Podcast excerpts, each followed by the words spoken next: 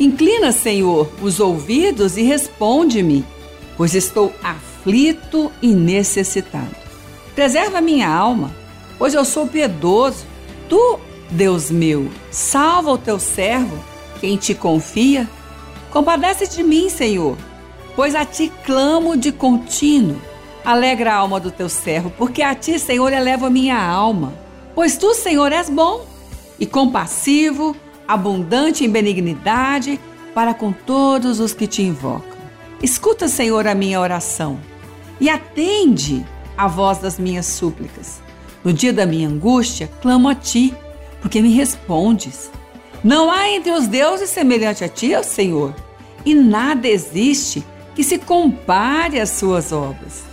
Todas as nações que fizeste virão, prostrar-se-ão diante de ti, Senhor, e glorificarão o teu nome, pois tu és grande e operas maravilhas. Só tu és Deus. Ensina-me, Senhor, o teu caminho e andarei na tua verdade. Dispõe meu coração para só temer o teu nome. Dar-te-ei graça, Senhor Deus meu, de todo o coração e glorificarei para sempre o teu nome. Pois grande é a tua misericórdia para comigo, me livraste a alma do mais profundo poder da morte. Que bênção poder compartilhar aquilo que o Senhor está falando conosco. Olha que salmo poderoso. Salmo 86, salmo de Davi. Que relacionamento abençoado. Relacionamentos abençoados fazem bem para todos. Relacionamentos abençoados são aqueles que nos levam para mais perto de Deus. Relacionar com Deus, cada momento da nossa vida, nos faz relacionar melhor com Ele. Nos faz estar a cada momento um relacionamento mais abençoado ainda com Ele e nós aprendemos a relacionar melhor com os outros. Porque é Ele que nos ensina.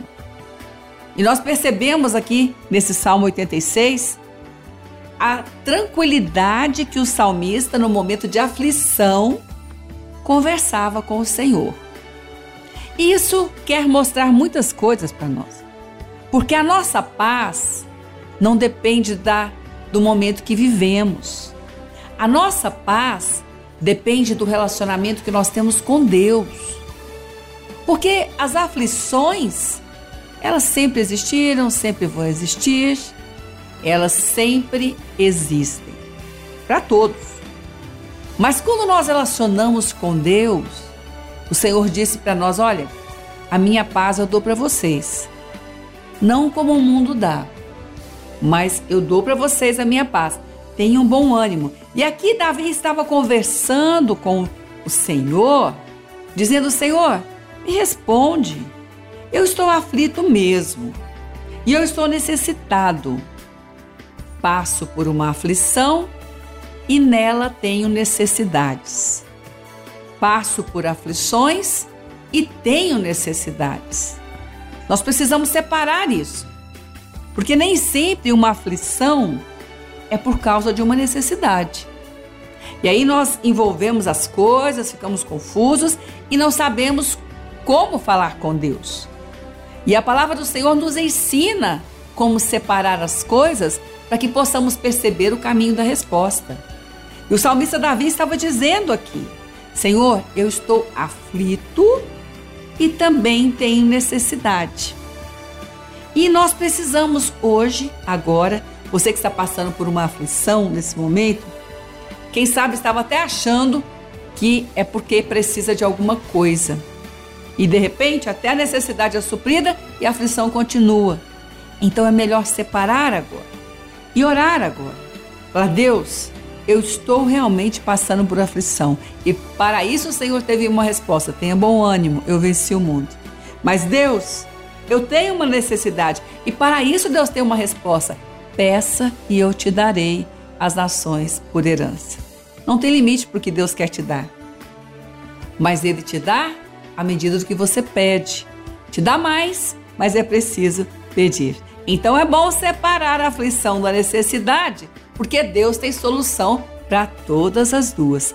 Muito bom então andar com Deus, é tudo de bom, é tudo que a gente precisa Olha, andar com quem nos criou é tudo que a gente precisa. E andar com nosso Pai Criador é melhor do que a gente poderia imaginar, porque é a vida que Deus dá.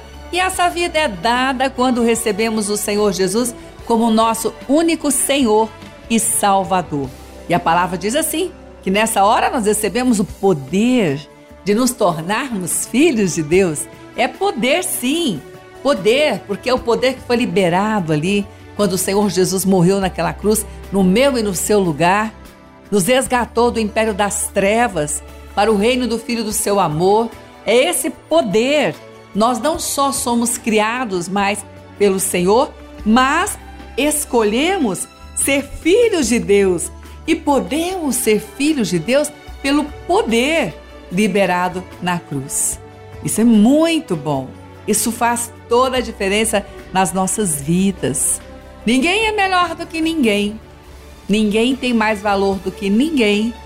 Ninguém tem diferenças em relação ao amor de Deus. Ninguém. O Senhor ama e a palavra diz que ele enviou o seu filho para que todo aquele que nele crê não pereça, mas tenha vida eterna. Todo aquele muito bom, então nessa hora nós precisamos lembrar que durante as aflições da vida tem um caminho para que possamos andar como filhos de Deus, como servos de Deus. Porque nós servimos ou a Deus ou ao inimigo.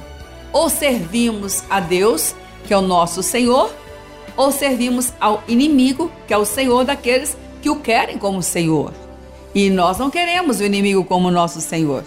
Nós queremos Deus e Ele é o nosso Senhor. E aquele que é Senhor tem o seu servo. Sim, somos servos de Deus. Com muita alegria. É um privilégio.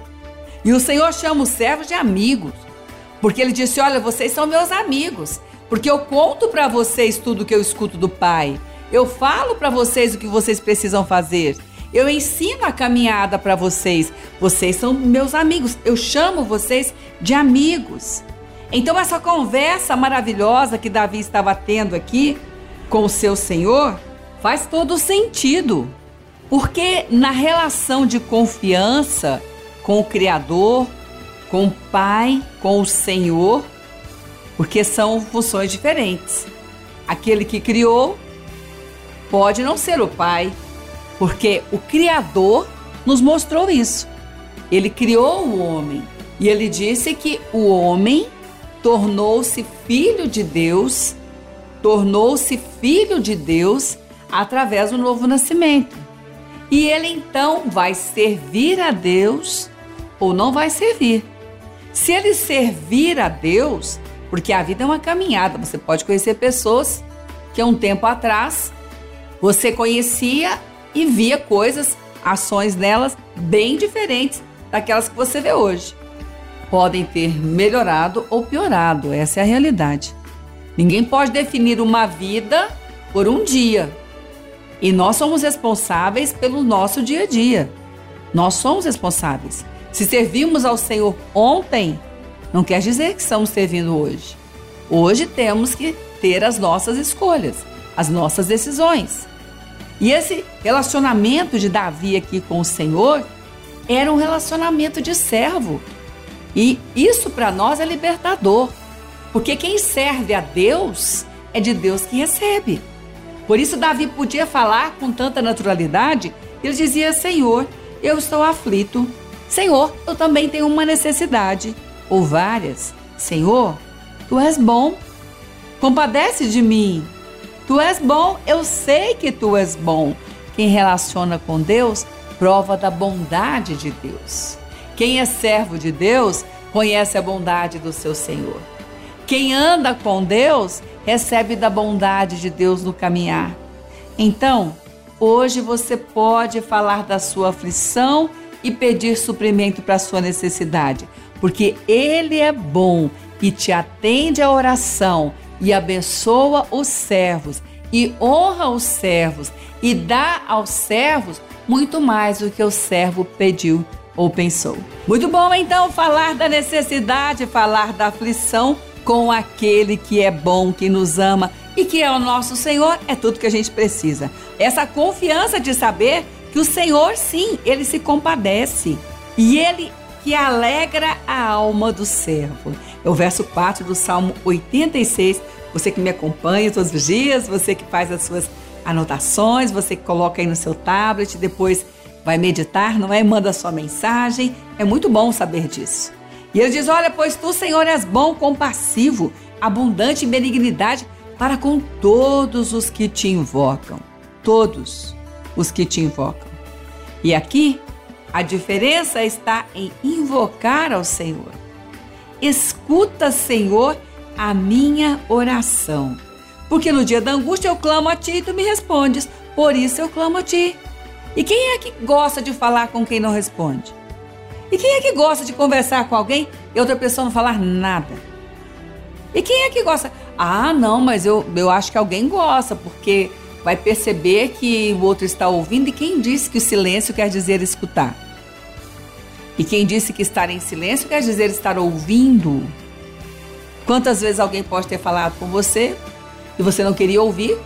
Estava pensando em outras coisas e depois a pessoa perguntou para você: e aí? Você aí o quê? Pode repetir? Pois então, Deus não é assim. Esse relacionamento de confiança e Deus nos ensina a relacionar. Porque assim como nós não gostamos de falar com quem não nos responde, Assim também nós não devemos fazer com os outros. Assim também nós não devemos fazer com filhos. Assim também nós não devemos fazer com cônjuge. Assim também nós não devemos fazer com amigos. Essa história de ficar calado para não falar bobagem precisa ter muito cuidado. Entre estar calado e falar uma bobagem, é melhor não falar a bobagem e falar o que é certo.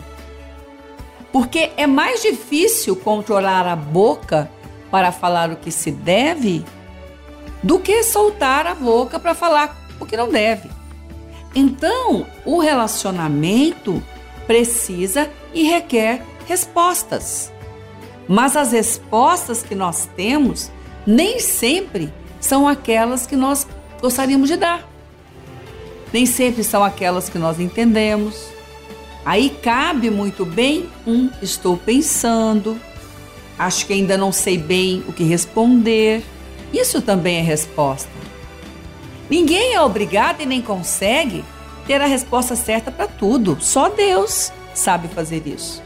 Nós estamos num caminho, estamos aprendendo. Precisamos responder a nós mesmos que nós não temos respostas para tudo e nem somos obrigados a ter. Quando alguém nos pergunta algo e nós não sabemos como responder, responder que não sabemos como responder também é resposta. É que o inimigo tenta entrar aí e atrapalhar os nossos relacionamentos. E aqui Davi está falando com o Senhor, está dizendo: Senhor, eu sei que tu me respondes. Nem sempre o Senhor responde aquilo que nós gostaríamos de ouvir.